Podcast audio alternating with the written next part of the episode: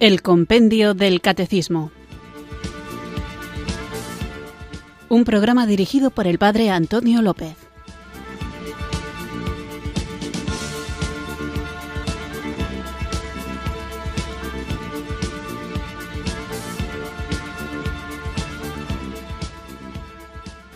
Muy buenas tardes, queridos oyentes de Radio María. Recibido un cariñoso saludo desde Irurzun, en Navarra, quienes sintonizáis una tarde más esta radio que cambia vidas, esta emisora de la Virgen, Radio María, para escuchar el programa El Compendio del Catecismo, nuestro espacio diario de formación católica en el que tratamos de conocer la fe que queremos vivir, compartir y defender. Estamos tratando el tema de la gracia y la justificación y como veis, si habéis escuchado los programas anteriores, es un tema muy interesante porque entendiéndolo bien podremos saber la respuesta a cuestiones como si todo es gracia, porque hay gente que no tiene fe y si todo es gracia dónde queda la libertad y si toda moción buena es movida por la gracia, significa eso que quienes no actúan bien es que no tienen la gracia para hacerlo y todo esto tiene mucho que ver con nuestra vida práctica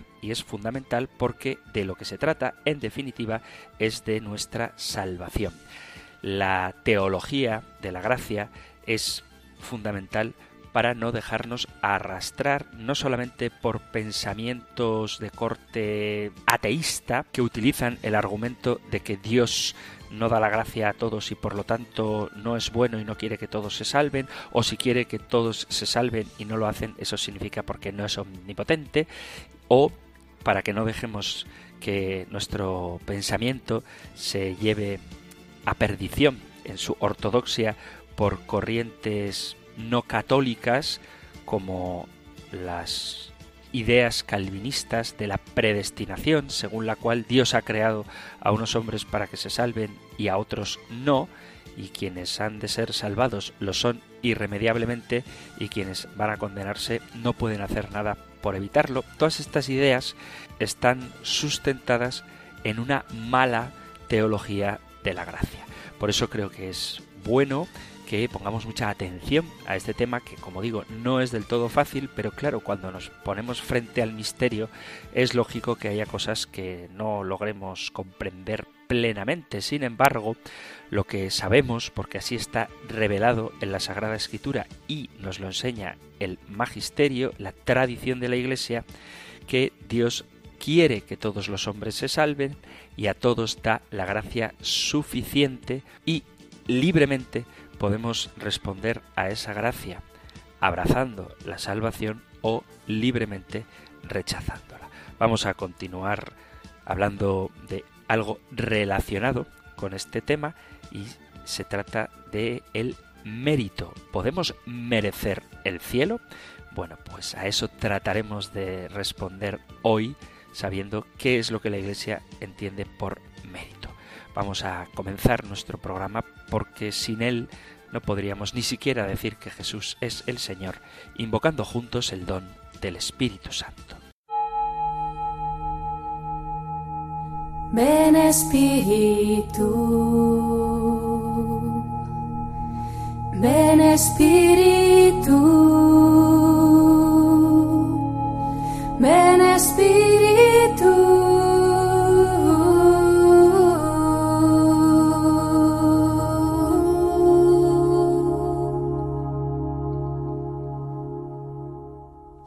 María, Madre de Dios y mi esperanza. Mira a tus pies a un pobre pecador que implora tu clemencia. Tú eres llamada por toda la Iglesia y por todos los fieles proclamada el refugio de los pecadores. Tú eres mi refugio y tú me has de salvar. Bien sabes cuánto desea tu Hijo salvarnos, sabes lo que sufrió por salvarme. Te presento, Madre mía, los sufrimientos de Jesús el frío de la gruta y la huida a Egipto, las fatigas y sudores que padeció, la sangre que derramó y los dolores que sufrió pendiente de la cruz ante tus ojos. Dame a conocer cómo amas a tu Hijo, mientras por amor a tu Hijo te ruego que me ayudes. Dale la mano a un caído que pide piedad. Si yo fuera santo, no necesitaría misericordia, pero porque soy pecador, recurro a ti que eres la Madre de la Misericordia. Yo sé que tu piadoso corazón encuentra su consuelo en socorrer a los perdidos cuando no son obstinados. Consuela hoy tu corazón piadoso y consuélame a mí, ya que tienes ocasión de salvarme. Me pongo en tus manos. Dime qué hacer y dame fuerzas para cumplirlo, al tiempo que propongo hacer todo lo posible para recobrar la gracia de Dios. Me refugio bajo tu manto. Jesús quiere que yo recurra a ti, que eres su madre, porque por tu gloria y su gloria, no sólo su sangre, sino también sus plegarias me ayuden a salvarme. Él me manda a ti para que me socorras. Heme aquí, María, a ti recurro y en ti confío. Tú que ruegas por tantos otros, ruega y di una palabra a mi favor.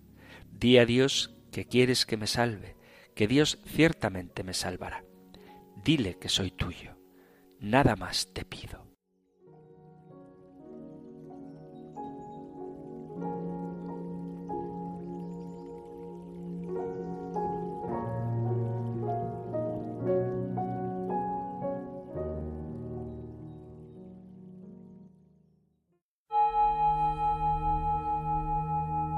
Ven Espíritu, ven Espíritu, ven Espíritu.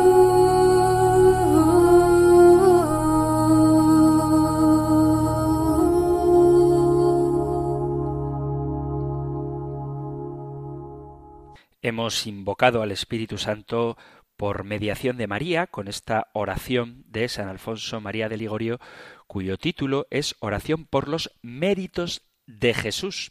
Y es que son los méritos de Jesús los que nos salvan. Es el tema del que hablaremos hoy y lo encontráis en el Catecismo Mayor en los puntos del 2006 al 2010 y en el 2025 y 2026. Nosotros escuchamos ahora la pregunta 426 del compendio del Catecismo. Número 426. ¿Qué es el mérito? El mérito es lo que da derecho a la recompensa por una obra buena. Respecto a Dios, el hombre de suyo no puede merecer nada, habiéndolo recibido todo gratuitamente de él. Sin embargo, Dios da al hombre la posibilidad de adquirir méritos mediante la unión a la caridad de Cristo, fuente de nuestros méritos ante Dios.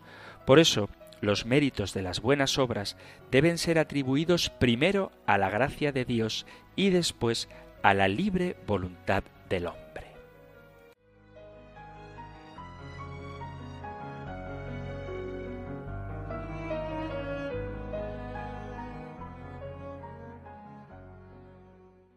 Interesante el tema del mérito porque nos plantea la pregunta de si merecemos ser salvados.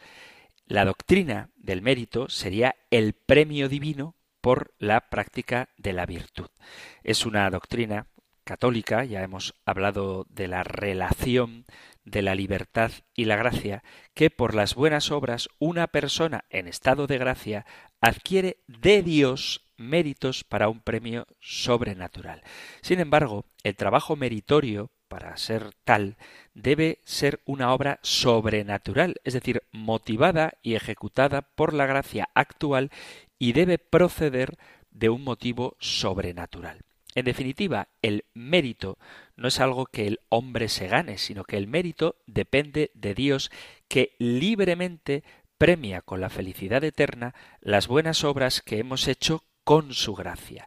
Nadie puede decir que Dios le deba nada, ya que Él es el Creador y nosotros somos sus criaturas. Pero Dios sí puede libremente hacerse deudor y de hecho así lo hizo.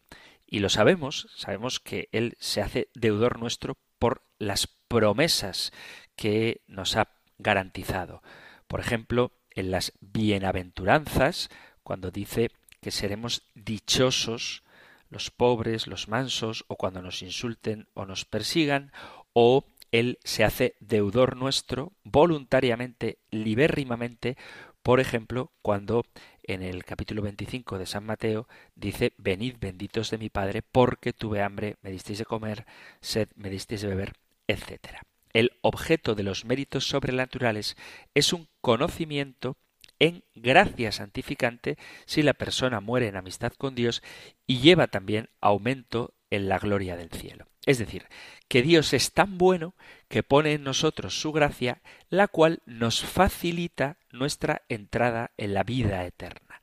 Por la gracia y la caridad que Él deposita en nosotros, podemos realizar actos sucesivos de gracia y de caridad cada vez más intensos, que serán los frutos que nos facilitarán la entrada en la patria eterna. En definitiva, el mérito es la orden de retribuir según justicia, pero Dios nos deja a nosotros mismos sus dones de gracia y de amor, dándonos la posibilidad de esforzarnos y pedirnos que hagamos fructificar esa gracia y ese amor, de tal manera que nuestros méritos son dones de Dios. Por ello, nuestros méritos son de Dios y de Cristo siempre como su fuente, como su origen y como principal responsable. Y los méritos son nuestros, pero en un sentido análogo.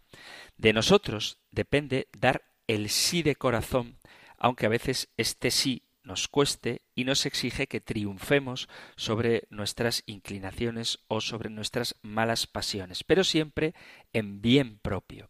Y si permanecemos en el amor, con ese amor podemos merecer siempre un amor mayor y con ello la vida eterna. La gracia vivida en este mundo nos proporciona la gloria del cielo que es dada a la gracia como fruto o recompensa personal. Lo dice claramente el Evangelio de San Mateo en el capítulo 5. Alegraos y regocijaos porque vuestra recompensa será grande en los cielos. La teología católica adoptó, aceptó el concepto de mérito para esclarecer cómo Jesús con su vida y especialmente con su pasión, muerte y resurrección, reconcilió al hombre con Dios y satisfizo nuestras culpas mereciendo él estricta y definitivamente la redención de la humanidad. Es decir, Cristo sí mereció nuestra salvación. Sin embargo, el hombre tiene que aceptar esa salvación. La fe cristiana siempre ha creído que la fe se ejercita por las obras. El valor meritorio de las obras es un dato bíblico que aparece tanto en el Antiguo como en el Nuevo Testamento y también los evangelios insisten en el carácter de la nueva ley como la interiorización de la relación con Dios. La teología de San Pablo advierte que la ley de Cristo es la del Espíritu, la de la libertad, no porque el cristiano no tenga nada que hacer, no porque no tenga ley, sino porque ha sido liberado de la esclavitud de la ley para hacerse esclavo de Cristo. Mérito es una cualidad inherente a una buena obra y por eso a la buena obra se le llama meritoria y se denomina meritoria a aquella que se hace con el obsequio de otro a la que debe darse debe darse un premio o recompensa. El mérito puede ser ante los hombres o ante Dios, según la obra buena se haga en bien de los hombres o de Dios. El mérito ante Dios puede ser natural o sobrenatural según se trate de las obras que se realicen con las solas fuerzas naturales y que comportan un premio de orden natural o se trate de obras en gracia y comportan un premio de orden sobrenatural. Y a esto es a lo que llamamos en sentido estricto mérito teológico. El mérito, en el sentido teológico, puede ser condigno cuando en justicia debe ser retribuido, cuando digamos es obligatorio que se retribuya una buena obra, o mérito congruo cuando está bien que se retribuya, pero si no se hace, no se falta en manera alguna a la justicia. Os voy a poner un ejemplo muy sencillo. Sería mérito condigno cuando alguien realiza su trabajo y se le debe remunerar, se le debe pagar por el trabajo que ha realizado. Ese sería el mérito condigno. Y luego el mérito congruo sería aquel premio que se te puede dar en justicia, pero no se te debe dar. Pongo un ejemplo muy sencillo y creo que bastante claro.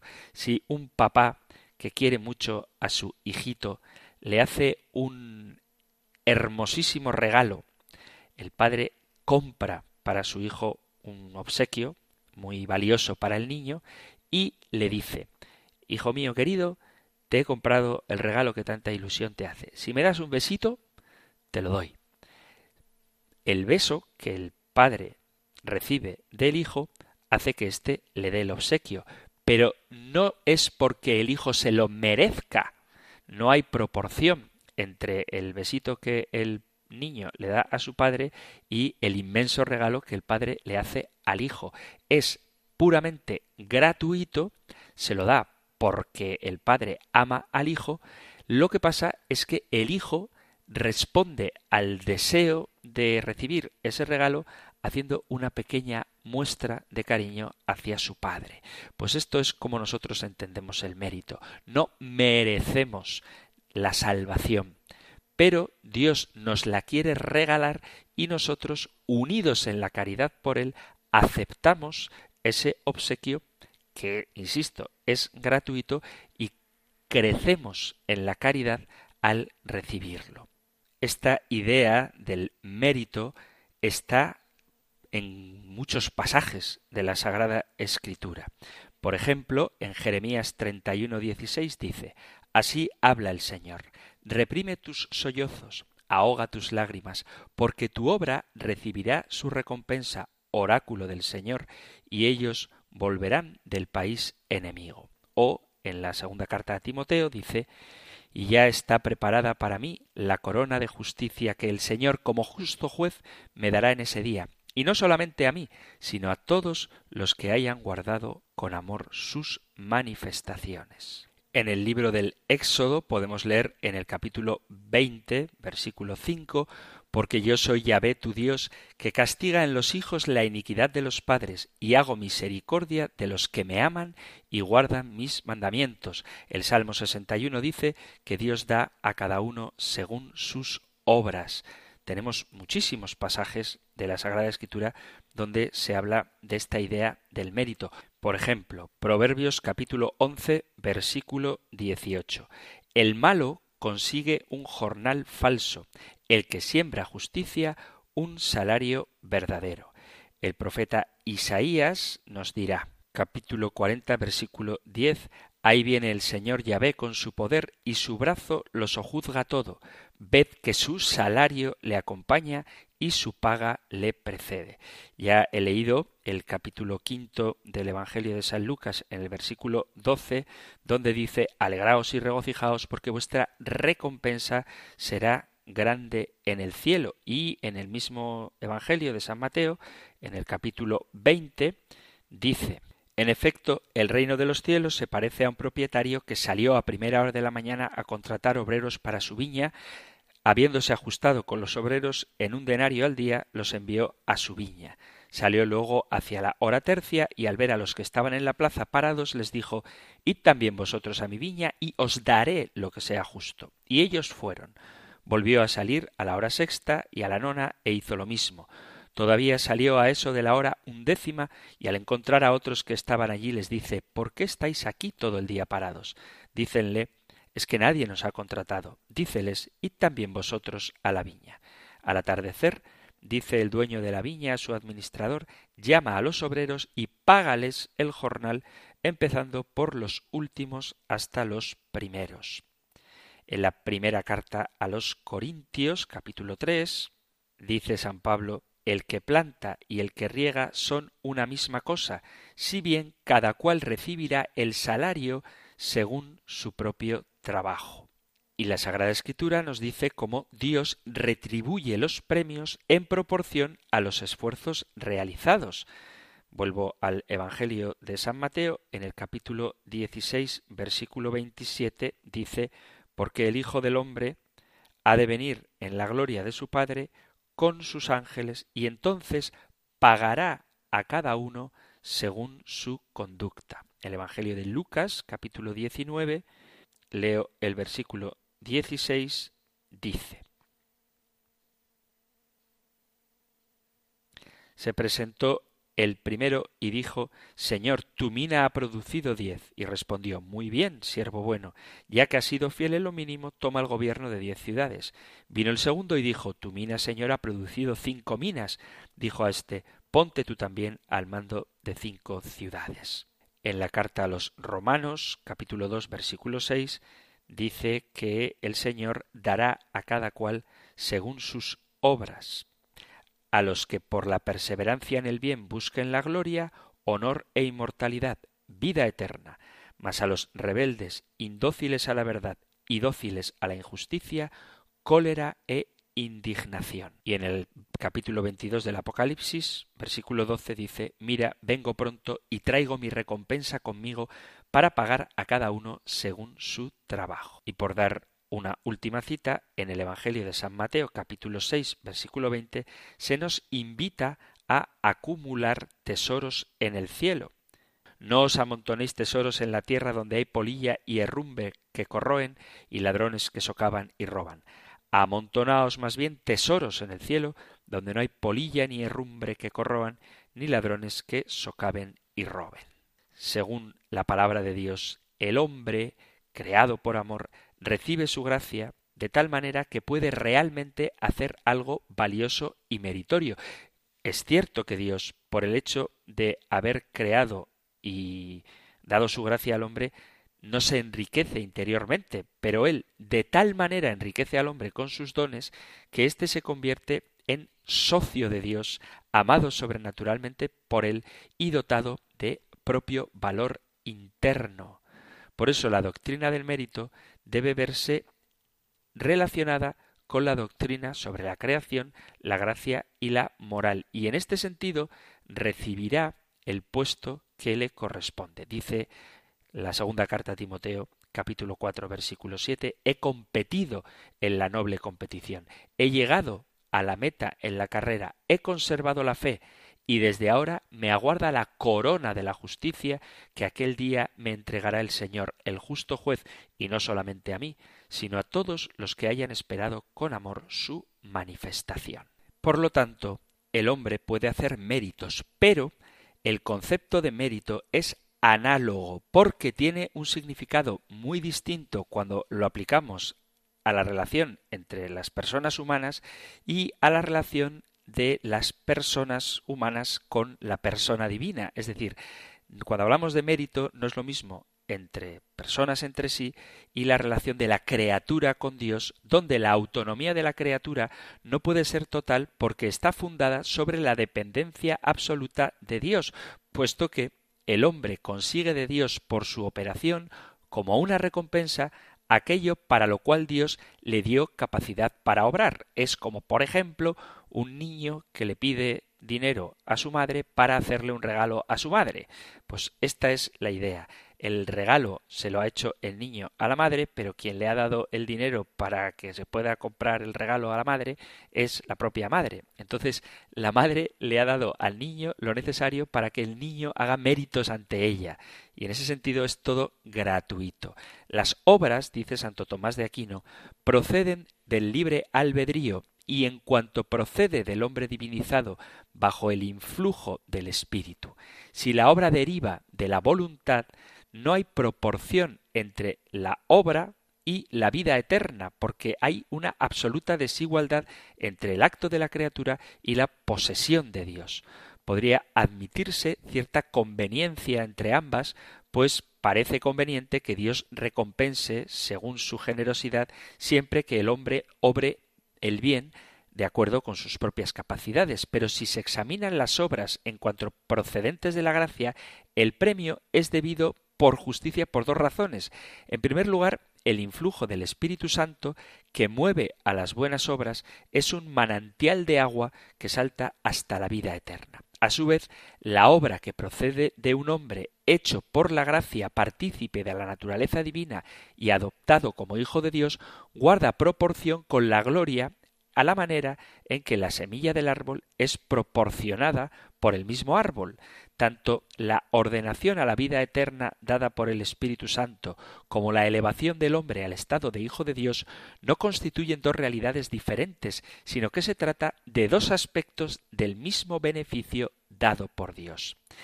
En las obras del justo están los dos aspectos del mérito, la proporción entre la obra y el premio y la promesa del premio que está implícita en el modo en que Dios ha ordenado las cosas sobrenaturales en pro de regalarnos la vida eterna. Entonces, una cosa es el mérito entendido ante Dios y otra cosa el mérito entendido ante los hombres. El hombre, en su ser y en su obrar, depende de modo absoluto de Dios. Las mismas obras buenas que el justo realiza son suyas por el título de la creación y la justificación. Dios mismo ha establecido, al querer que los justos alcancen con sus buenas obras, la vida eterna. Ahora bien, si el mérito exige en justicia el premio, se debe a la misericordia divina, que es la causa primera de nuestros méritos, tal y como dice San Agustín. Dios, al premiar nuestros méritos, corona su propia obra. El mérito, situado en el plano de las relaciones de justicia, exige siempre la actividad libre. Es un acto voluntario, libremente realizado, y porque implica justicia, supone una retribución proporcionada a la obra realizada. Retribución que lleva a cabo de acuerdo a la adecuación propia de la justicia. El mérito es, básicamente, un derecho a la retribución postulada en una actividad libremente ejercida por alguien en beneficio de otro. Y esto invoca la justicia. A la hora de hablar de el mérito hay que tener siempre cuatro cosas a considerar. Por una parte, la persona merecedora debe ser distinta realmente de la persona que premia, pero también de algún modo igual a ella. La obra meritoria, que debe ser un acto humano, es decir, perfectamente deliberado y un acto positivamente bueno, a su vez realizado en provecho o servicio de la persona que premia al modo de una cierta beneficencia, es decir, no debido legalmente. Luego, la persona obligada a retribuir debe ser igual o ligeramente superior a la persona que merece y aceptar libremente lo que ésta realiza, y la retribución proporcionada a esta obra debe ser mayor que la obra meritoria y ser dado por la persona que premia en provecho o beneficio del que merece. En definitiva, debe ser posterior, según el orden natural, a la obra meritoria. ¿Puede el hombre hacer algo que sea debida retribución por parte de Dios? La respuesta a esta pregunta es fundamental. ¿Puede el hombre hacer algo que Dios le deba?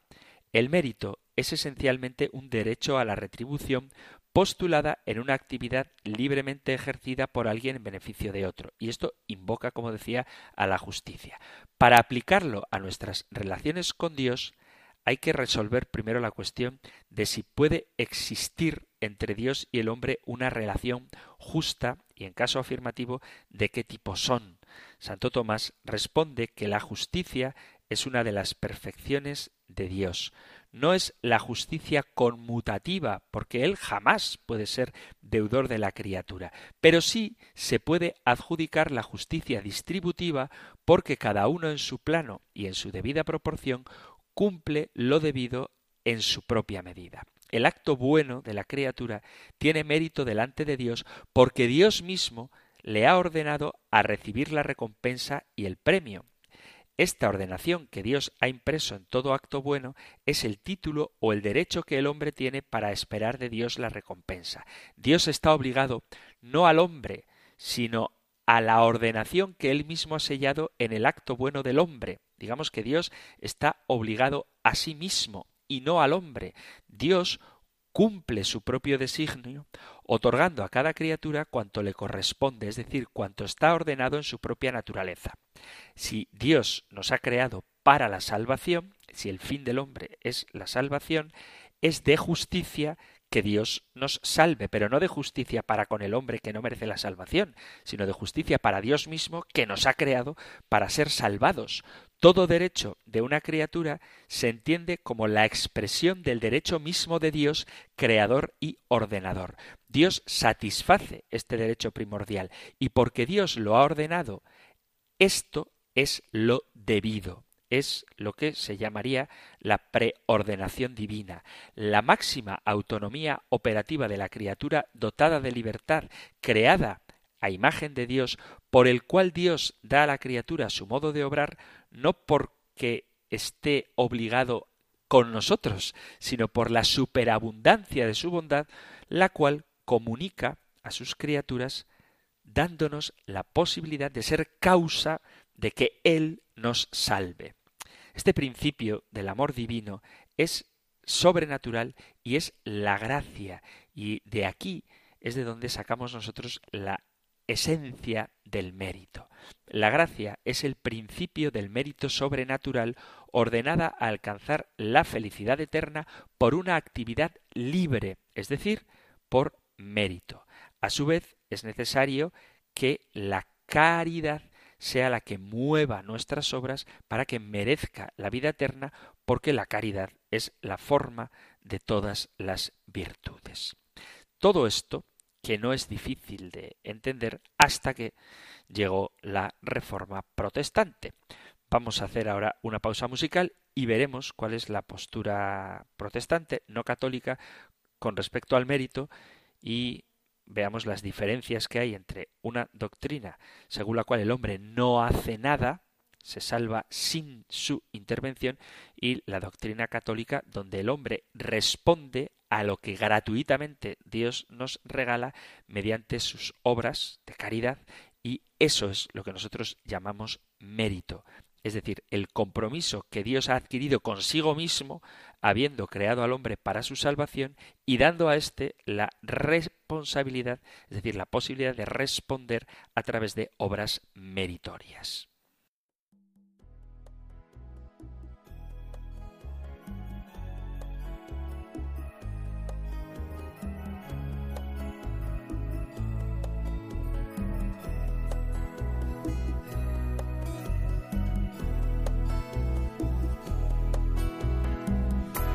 Que ves la paja en el ojo de tu hermano. Cuando hay una viga que en tu ojo no has mirado. Y como le dices con total atrevimiento yo te quitaré la paja hermano mas la viga llevas dentro te quitaré la paja, hermano, mas la viga llevas dentro. Saca primero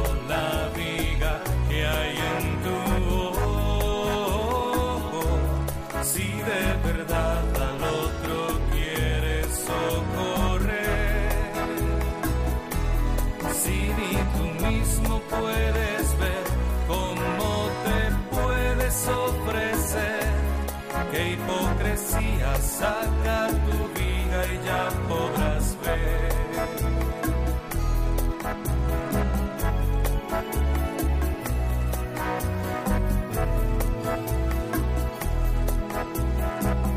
No hay árbol bueno que produzca frutos malos, ni hay árbol malo que produzca frutos buenos, así como no pueden brotar de zarzas higos, por los frutos se conoce el árbol, no dan uvas los espinos, por los frutos se conoce el árbol, no dan uvas los espinos brotan palabras de bondad de quien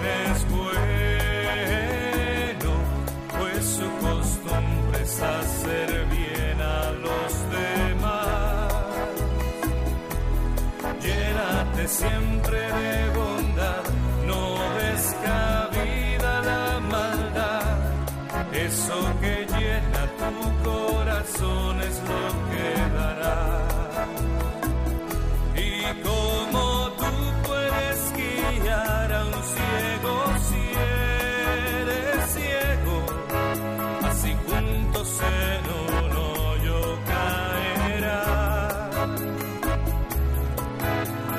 aprendes a ser bueno.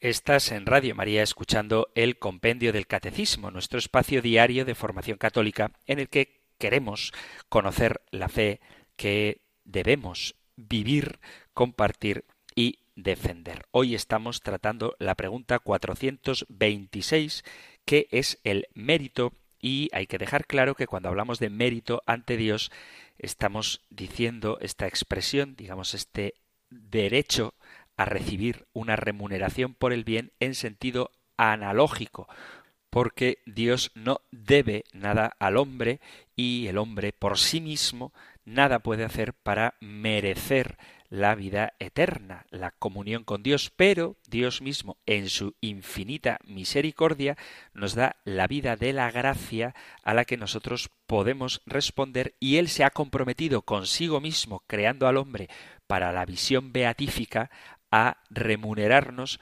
por responder bien a lo que Él mismo nos da para que alcancemos la salvación. Os decía antes de la pausa musical que la Iglesia Católica siempre ha entendido bien la idea del mérito y fue con la Reforma Protestante donde se empezó a poner en cuestión la necesidad de las buenas obras. Y esto porque la teología protestante de la justificación distinta de la católica está dominada por una antropología un tanto pesimista porque identifica el pecado original con la concupiscencia que el bautismo no borra y por lo tanto, y aquí es donde está el pesimismo antropológico protestante, la naturaleza humana está corrompida. Los católicos decimos que está herida, mas no corrompida. Según ellos, no hay libertad en materia moral y religiosa, y el hombre caído es pecador en su ser y en todas sus acciones. ¿Cuál puede ser la naturaleza de la justificación? Si el pecado original es la concupiscencia, el hombre siempre en todo lo que haga será pecador. Y la remisión de los pecados sólo consistirá en que el pecado no es imputado. Y como la remisión del pecado es su no imputación, la gracia es algo puramente extrínseco porque la justicia no es algo interior al alma. Insisto que esta es la postura protestante. ¿En qué consiste, por tanto, esta imputación? En la fe misma en Cristo Jesús, es decir, sólo en la fe. La justificación, según esta doctrina, es puramente exterior al hombre, extrínseca, una declaración de justicia que no renueva interiormente al hombre, que sigue siendo pecador. Y por la fe es a la vez justo y pecador. La Reforma protestante se distanció de la fe católica porque Lutero negó al hombre toda posibilidad de tener méritos delante de Dios por un par de razones. En primer lugar, porque según él, la naturaleza humana está totalmente corrompida por el pecado original que coincide con la concupiscencia en el hombre. Por ello, la cooperación del hombre con la gracia es imposible y las obras del hombre no tendrán nunca valor salvífico. Las obras humanas, al ser siempre imperfectas, no pueden agradar nunca a Dios. Por otro lado, hablar de méritos delante de Dios contradice la fe de que solamente Dios, en su soberanía absoluta, produce la salvación. La imposibilidad para el bautizado de merecer verdaderamente, pues siempre permanecerá pecador, y decir lo contrario sería derogar, según Lutero, los méritos de Cristo único Salvador. Es su antropología de la total corrupción del hombre lo que le impide aceptar ningún tipo de mérito. Además, en su Cristología, Lutero exalta de tal modo los méritos de Cristo que hace imposible todo mérito humano. Además, tiene este concepto extrínseco de la gracia, en la cual, en este concepto, la transformación que Dios hace no se produce en el interior del hombre, sino que hace un favor Dios eliminando la posibilidad del mérito humano, porque lo que Dios hace no es quitar nuestro pecado, según Lutero insisto, sino simplemente no mirar nuestro pecado que sigue ahí. Es preciso condenar la perniciosa e impía opinión de los papistas, dice Lutero, que atribuyen a las obras el mérito de la gracia y del perdón de los pecados, pues dicen que la obra buena antes de recibir la gracia puede impetrar del congruo la gracia y que tras haber obtenido la gracia, la obra que se sigue merece de condigno la vida eterna. Si yo, en pecado mortal, puedo realizar cualquier obra que no sólo es agradable a Dios según su sustancia, sino que también puedo merecer de congruo la gracia. Y si cuando poseo la gracia puedo practicar obras conformes con la gracia, es decir, a la caridad, y adquirir el derecho a la vida eterna, ¿qué necesidad tengo y de la gracia de Dios, de la remisión de los pecados, de la promesa de la muerte y de la victoria de Cristo. Cristo se hace para mí absolutamente inútil, pues tengo el libre albedrío y las fuerzas para realizar buenas obras por las que merezco de congruo la gracia y después de condigno la vida eterna. Estas son palabras de Lutero. Para la fe católica, no hay mérito de congruo de las obras naturales respecto de la gracia, pero sí hay un mérito de condigno de las obras hechas en gracia respecto a la vida eterna. Es una aplicación de la doctrina de la justificación. A Lutero y a estas ideas, Trento responderá cómo el mérito humano no es otra cosa que la participación de los méritos de Cristo. La fe católica deberá defender su posición frente a tres tesis tradicionales de Lutero. Por un lado, la corrupción radical del hombre herido por el pecado original, la imputación extrínseca de los méritos de Cristo y la justificación por la fe y sólo por la fe. El concilio de Trento refuta la tesis subjetivista de la justificación por la fe, el hombre solo frente a Dios solo. Le basta también con haber puesto claramente de relieve dos tesis católicas fundamentales. Primero, que la justificación no es algo extrínseco, sino una auténtica transformación interior del hombre, un cambio ontológico que sitúa la amistad divina en un plano completamente distinto de las categorías morales o jurídicas. Y segundo, en esta transformación progresiva, el hombre no es un instrumento pasivo, inerte, sino que coopera verdaderamente a su justificación. Dios no le salvará sin él, como decía San Agustín, Dios que te creó sin ti, no te salvará sin ti. El concilio de Trento habla de este tema no a propósito del mérito de condigno propiamente dicho, sino de el hecho de merecer. Dice el Concilio de Trento, si alguno dijere que las buenas obras del hombre justificado de tal manera son dones de Dios, que no son también buenos merecimientos del mismo justificado, o que éste, por las buenas obras que se hacen en Dios y el mérito de Jesucristo, de quien es miembro vivo, no merece verdaderamente el aumento de gracia, la vida eterna y la consecución de la misma vida eterna, a condición, sin embargo, de que muriere en gracia, y también el aumento de la gloria, sea anatema. El concilio no se queda solo en esta afirmación del hecho del mérito, sino que profundiza buscando la razón del mismo. Y en este aspecto, la enseñanza del Concilio de Trento es capital porque sale al paso de la objeción protestante de que el mérito lesionaría los méritos de Cristo. Al contrario, dice que si el hombre merece es porque participa de los méritos de Cristo, porque su gracia acompaña siempre a las buenas obras. Y aquí reside la clave de la explicación, porque la gracia de Cristo precede, acompaña y sigue siempre las buenas obras.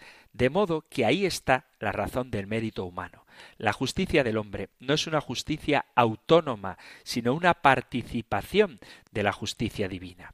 Así, dice el Concilio de Trento, ni se establece que nuestra propia justicia nos es propia como si procediera de nosotros, ni se ignora o repudia la justicia de Dios, ya que aquella justicia que se dice nuestra, porque de tenerla en nosotros nos justificamos, es también de Dios porque nos es por Dios infundida por merecimiento de Cristo.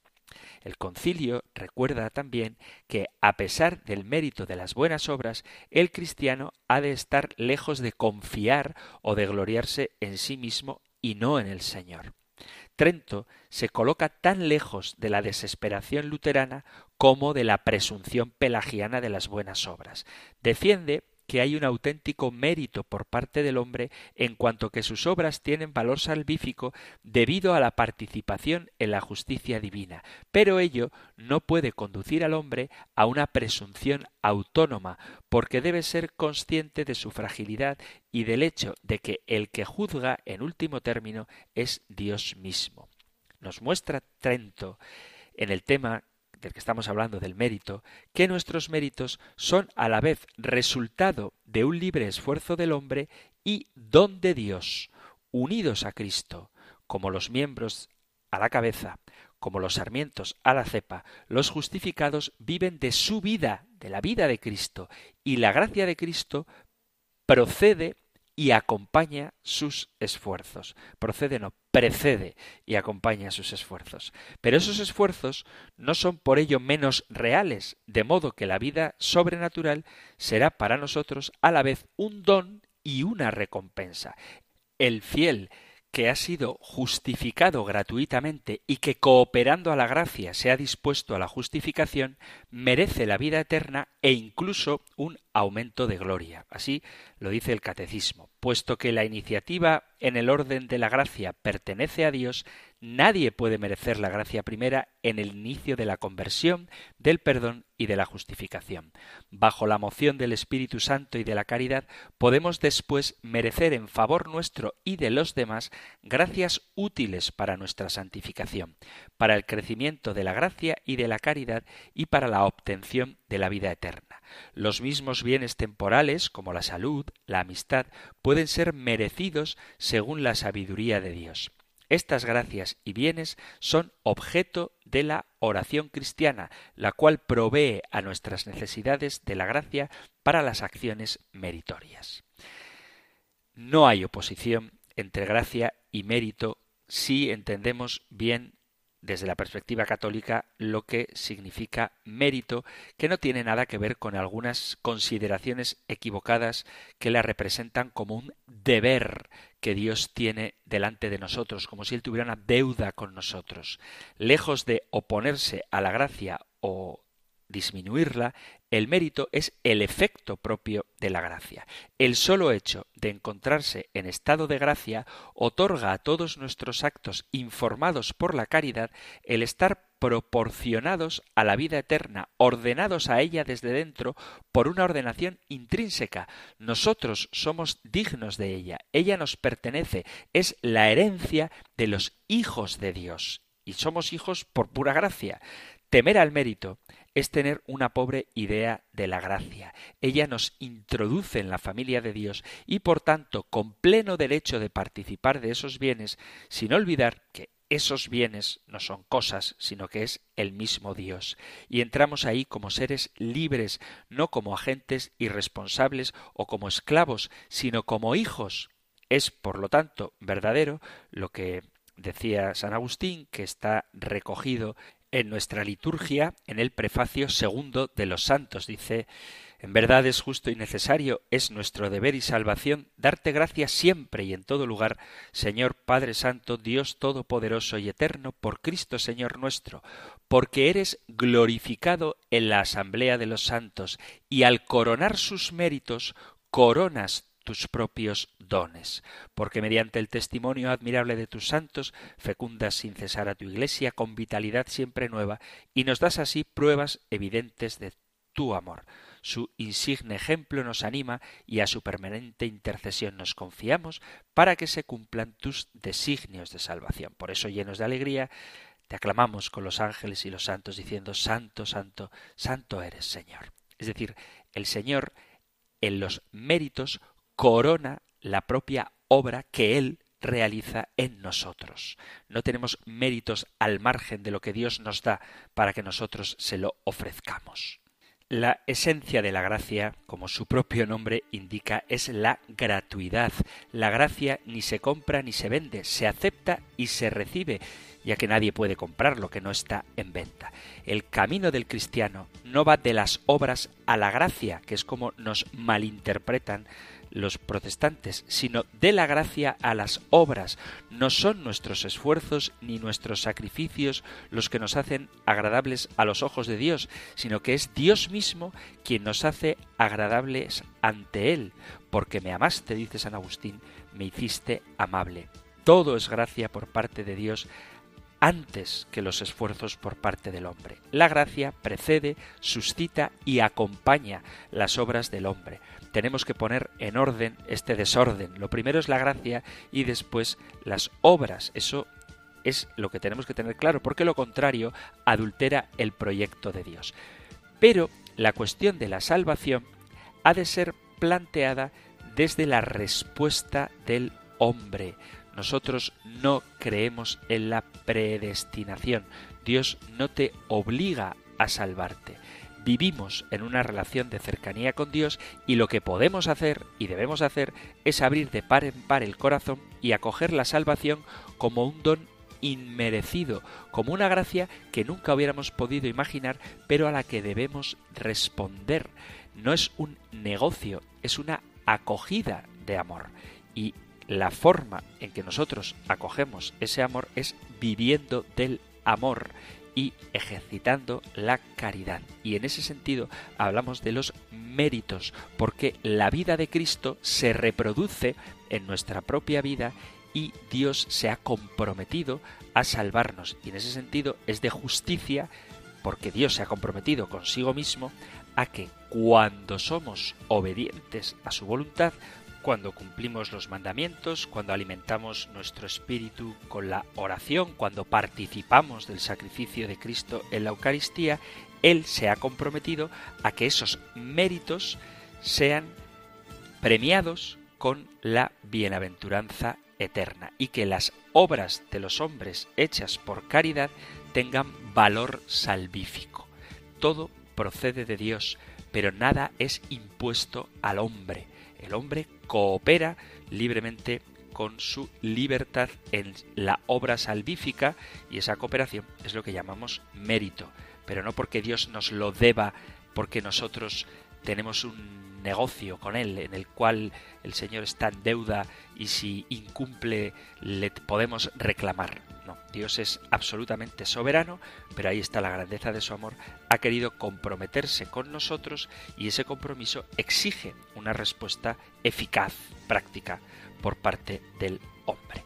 Lo dejamos aquí porque se ha terminado el tiempo para el programa de hoy. Si hay alguna cuestión que queráis plantear a propósito de este tema o de cualquier otro relacionado con nuestra fe católica, sabéis que podéis enviar los mensajes al correo electrónico compendio arroba compendio arroba o si lo preferís al número de teléfono de WhatsApp 668 594 383 668 594 383 o compendio arroba radiomaria.es. Terminamos recibiendo la bendición del Señor. El Señor te bendiga y te guarde, el Señor ilumine su rostro sobre ti y te conceda su favor, el Señor te muestre su rostro y te conceda la paz. Muchísimas gracias por estar ahí. Gracias por escuchar el compendio del catecismo y si queréis volveremos a encontrarnos en un nuevo programa. Un fuerte abrazo.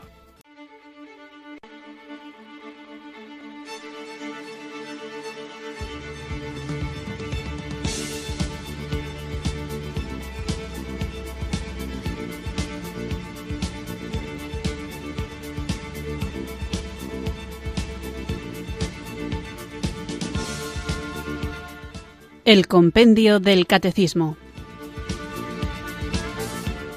un programa dirigido por el padre Antonio López.